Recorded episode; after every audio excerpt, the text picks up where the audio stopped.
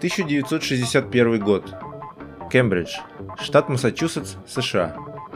Три университетских приятеля Уэйн Уиттенен, Мартин Грац и Стив Рассел проводят свободное от института время за чтением научно-фантастических романов.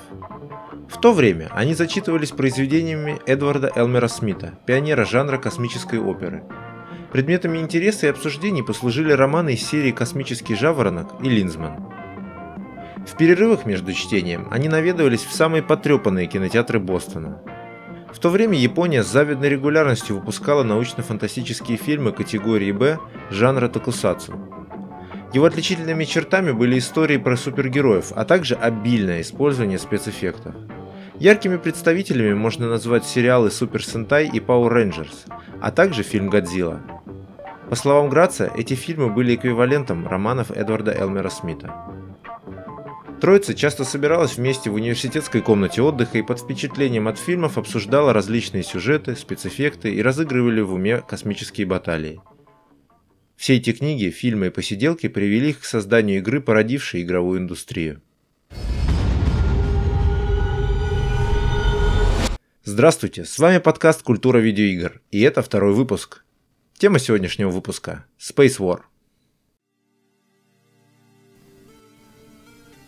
В 1961 году Виттенен, Грац и Рассел работали в Литаурской статистической лаборатории Гарвардского университета.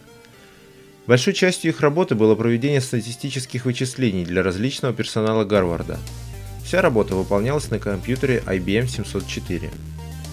По современным меркам работа с компьютером выглядела очень непривычно. Компьютер занимал целую комнату и состоял из нескольких высоких серых шкафов – Работа с ним осуществлялась при помощи оператора и его ассистента.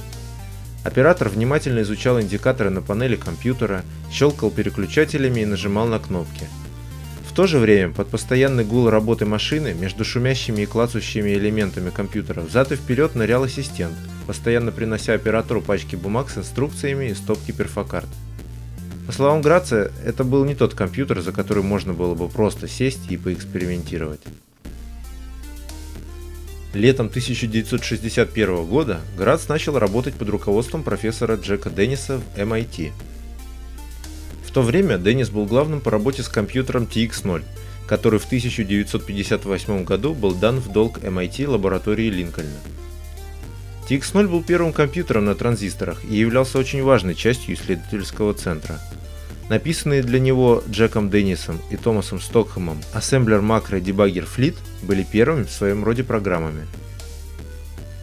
По словам Граца, возможность поработать на TX0, также называемым TIX, сразу приравнивала любого к статусу настоящего программиста. В отличие от IBM 704, работать с TX0 было гораздо проще. Все манипуляции с ним сводились к работе с так называемым флексорайтером – клавиатура, принтер, считыватель пленки и перфоратор для карт в одном устройстве. Также у TX0 был LT-монитор, который в отличие от его предшественников был довольно прост в использовании. Для вывода информации на экран было достаточно всего лишь дюжины команд. Простота использования TX0 открыла для многих удивительный мир программирования, а сам компьютер стал полигоном для первых экспериментов студентов. Без него не было бы Space War то время компьютеры еще были чем-то невероятным, и при любом удобном случае посмотреть на его работу собиралась любопытная толпа. Однако помимо клацающих считывателей перфокарт, жужжащих кассет и гордо стоящих шкафов смотреть было не на что. В случае с предыдущими моделями компьютеров наблюдать за ними становилось довольно скучно. Первой демонстрационной программой для LT-дисплей был прыгающий мяч для компьютера Whirlwind – она представляла собой точку, которая появлялась вверху экрана, падала вниз и отскакивала от нижней части экрана, а также его сторон. Так продолжалось, пока мяч не терял всю свою инерцию и не исчезал с экрана. Эта программа была выставлена на дне открытых дверей в MIT, и люди часами наблюдали за прыгающим мячом. Похожие демонстрационные программы были и на TX0. Мышь в лабиринте. Пользователь при помощи светового пера рисовал на дисплее компьютера лабиринт, в котором мышь искала сыр. Hacks Программа, отображающая различные узоры, управляемые с помощью переключателей. И крестики-нолики. Несмотря на все удобства TX0, он по-прежнему был громоздким, требовал ангельского терпения и очень дорого стоил. Все изменилось осенью 1961 года. В соседнем с TX0 помещении был установлен новый компьютер. Им стал горячо ожидаемый PDP-1 от компании Digital Equipment Corporation – PDP-1 был создан на основе компьютера TX0, что упростило процесс знакомства с ним программистов. Еще до того, как компьютер был установлен, Виттененградс и Рассел начали думать над тем, какую программу им стоит сделать первой. Им нравились мышь в лабиринте и хакс, но по их мнению они были не самыми лучшими демонстрационными программами. В результате своих обсуждений они пришли к трем критериям хорошей демонстрационной программы. Она должна максимально использовать все доступные ресурсы компьютера. Она должна быть интересной, поэтому каждый запуск программы должен приносить разный результат. И она должна вовлекать зрителя в приятное и активное взаимодействие. Проще говоря, она должна быть игрой. Уэйн Уиттенен предложил следующее. Смотрите, нам нужна динамика и нужен какой-то уровень навыков. Надо сделать игру, в которой ты управляешь чем-то на экране, чем-то... О, космическим кораблем. Что-то в духе исследования, или гонки, или состязания. Может быть бой? Космическая война! Одновременно закричали Рассел и Грац. Троица быстро сформировала базовые правила игры. На экране будет как минимум два космических корабля, каждый управляемый отдельными переключателями. У кораблей будет запас топлива и какое-то оружие, луч или снаряды. Для выхода из отчаянной ситуации будет кнопка перехода в гиперпространство. В конце 1961 года, после тренировки в переносе старых программ на новый компьютер, все было готово для начала работы над игрой. В то время Грац работал на другой кафедре MIT, а Уиттенен был одним из военнослужащих запаса, которых призвали на службу во время Берлинского кризиса в октябре 1961 года. На кафедре остался только Рассел, поэтому все просили его начать работу над Space War. Рассел, по прозвищу Улитка, из-за своей любви все откладывать на потом, в свою очередь постоянно находил предлоги, чтобы отложить работу. Одним из таких предлогов послужила тригонометрическая функция для вычисления траекторий кораблей. Ой, у нас нет синусно-косинусной подпрограммы, и я даже не знаю, как ее написать, заявил Рассел. На что Алан Коток позвонил в штаб-квартиру компании DEC, производителя компьютеров PDP, и узнал, что эта подпрограмма уже была написана. Коток съездил в город Мейнард за перфолентами и, вернувшись, бросил их на стол перед Расселом. «Хорошо, Рассел, вот синусно-косинусная подпрограмма. Какое у тебя теперь оправдание?» Как потом вспоминал Рассел, что ж, э, я хорошо подумал и попытался найти еще какую-нибудь причину, но так и не смог. Поэтому мне пришлось наконец сесть за работу и пораскинуть мозгами. Рассел начал работу в декабре 1961 года. В январе 1962 он заставил точку на экране ускоряться и менять направление. А уже в феврале свет увидела первая версия игры. Для этого Расселу понадобилась помощь других программистов, одними из которых были Боб Сандерс и Стив Пайнер, а также 200 человека-часов или около 6 недель. Пока что на экране были видны только два корабля в форме иглы и клина. Они расположились по диагонали в верхнем правом и нижнем левом углах. У каждого из них был одинаковый запас топлива и торпед. По нажатию кнопки из носа корабля вылетала точка, которая летела по баллистической траектории до тех пор, пока она не сталкивалась с кораблем или у нее не кончался запал. Управление кораблем было реалистичным – для его разгона требовалось некоторое время, а чтобы затормозить, было необходимо развернуть корабль против направления движения и понемногу включить двигатель. Просто написать работающую программу было недостаточно. Она также должна была быть элегантно написана, то есть выполняться как можно быстрее, максимально использовать встроенные возможности компьютера, быть компактной, насколько это возможно, а также показывать результат работы в приятной форме. Помимо этого, Согласно хакерской этике, зародившейся в клубе моделей железных дорог в MIT, все программы были в свободном распространении, и модифицирование их другими не то что разрешалось, а даже поощрялось. Тогда никто не задумывался о том, кому принадлежит программа, поэтому игра активно дополнялась другими программистами. Изначально корабли передвигались по черному экрану, и было сложно оценить направление движения корабля и его скорость, поэтому Рассел дописал в программу вывод точек, звезд, на задний фон, и качество игрового процесса резко возросло. Питер Сэмпсон, вспоминает Рассел, был оскорблен моим случайно генерирующимся звездным небом. Другими словами, может быть для какого-нибудь захудалого космического флота это бы и подошло, то галактическому патрулю это совсем не подходило. Поэтому Питер Сэмпсон сел и написал дорогостоящий планетарий. Дорогостоящий было одним из любимых прилагательных для описания обыденных вещей, написанных для компьютера под AP1. К примеру, текстовый процессор называли дорогостоящая печатная машинка.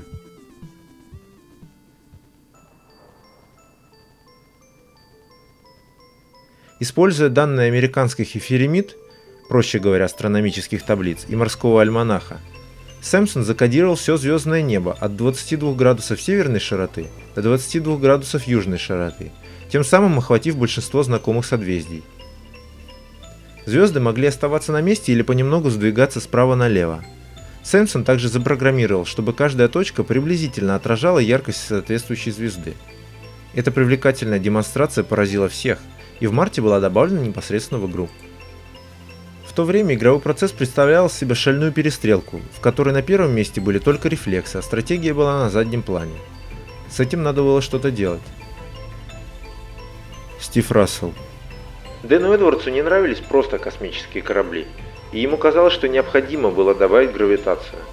Я сослался на то, что не силен в численном анализе и в других вещах. Поэтому Дэн и Мартин заложили в игру гравитационные вычисления сами –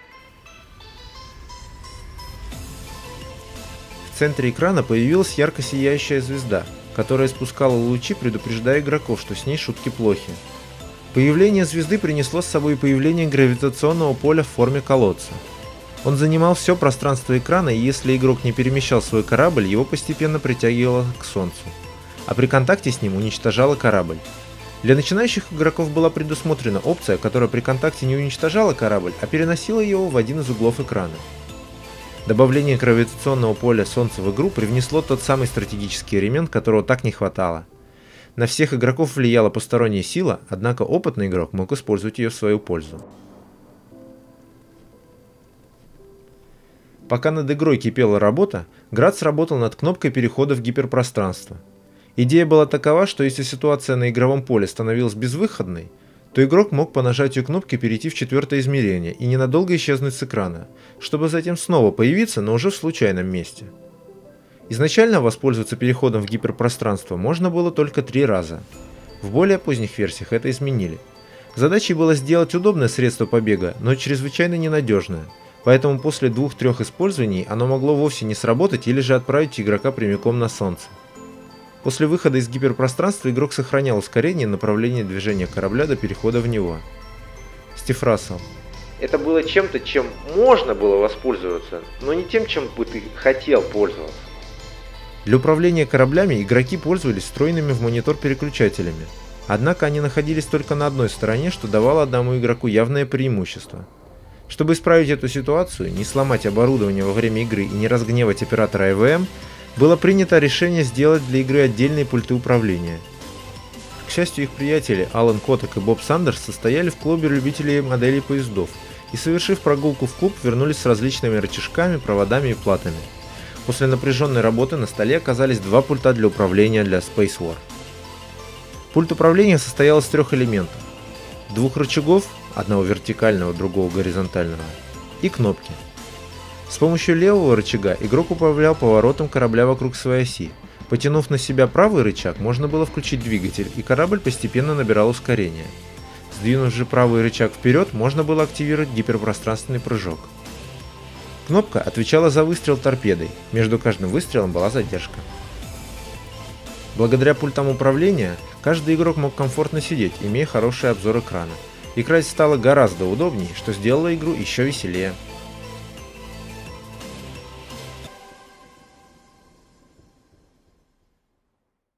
Несмотря на то, что большая часть программного кода была компактной, элегантной и максимально использовала возможности компьютера PDP-1, без неудовлетворительных частей не обошлось. Одной из таких частей стала анимация взрыва корабля. В начале разработки был написан простой эффект разлетающихся точек внутри квадрата в надежде, что со временем он будет изменен. Но, как это обычно бывает, после добавления всех остальных функций в игру для более красивого взрыва просто не осталось места. То же самое коснулось и торпед. Вычисление траекторий двух кораблей под гравитационным полем Солнца было достаточно сложным для компьютера, поэтому торпеды не подчинялись гравитации. Иногда это приводило к странным результатам, например, к снаряду, пролетающему сквозь Солнце. Мартин Грац.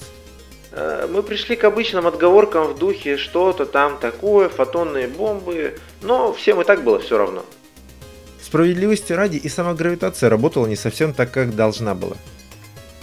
Один из любимых маневров игроков, близкий оплет вокруг Солнца, придавал кораблю слишком сильное ускорение, однако это делало игру только интереснее, поэтому исправлять это никто не торопился. Игра была готова в конце апреля 1962 года.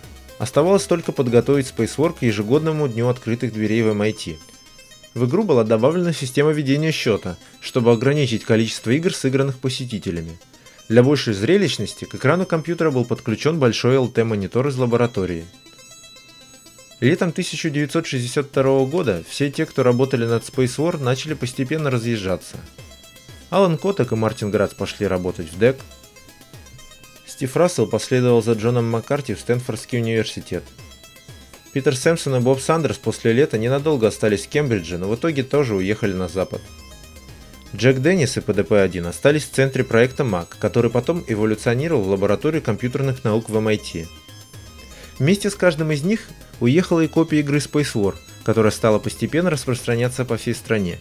И не только на PDP-1, а на любом исследовательском компьютере, у которого был программируемый монитор – в результате Space War стала, возможно, самой первой видеоигрой, покинувшей пределы исследовательской лаборатории, в которой была разработана. Space War была невероятно популярна в узком круге программистов в 60-х годах и со временем была воссоздана на многих мини-компьютерах и мейнфреймах. В 1967 году с появлением более доступных компьютеров, способных запускать Space War, начался рост популярности игры – уже в 1971 году количество компьютеров с монитором выросло с десятков до тысячи. Поскольку вышедший в 1964 году компьютер PDP-6 поставлялся сразу со встроенной игрой, можно смело предположить, что почти на каждом компьютере можно было найти ту или иную версию игры.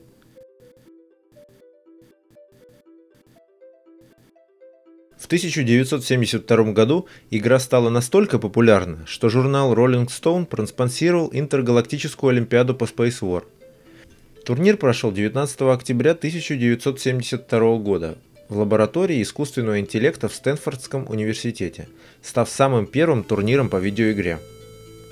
В начале 70-х годов появление первых доступных коммерческих компьютеров привело к появлению двух аркадных игр на основе Space War – так, в 1971 году Хью Так и Билл Питц на базе компьютера PDP-11 создали одну из первых аркадных игр под названием Galaxy Game.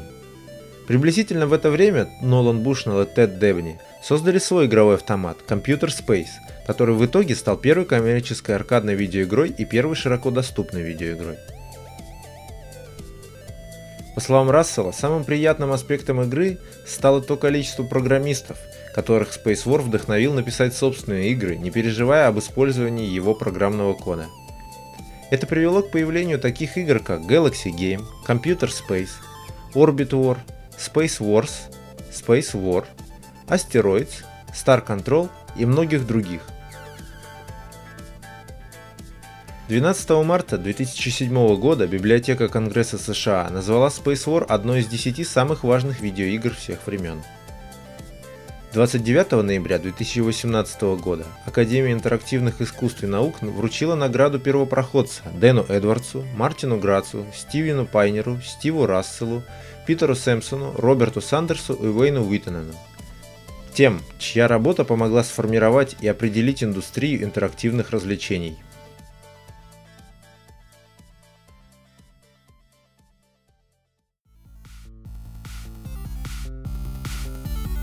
На этом второй выпуск подходит к концу. Для вас его подготовили Александр Стукалов, Маргарита Лебедева и я, Геннадий Гурьянов. Подписывайтесь и слушайте нас в iTunes, ВКонтакте, Яндекс.Музыке, а также на YouTube. Не забывайте ставить оценки и оставлять свои пожелания в наших группах ВКонтакте, на Фейсбуке, а также на нашем сайте культуравидеоигр.ру. Если вы хотите поддержать проект материально, вы можете сделать это на нашем Патреоне. Ссылки на все соцсети вы можете найти на сайте культуравидеоигр.ру. До новых встреч!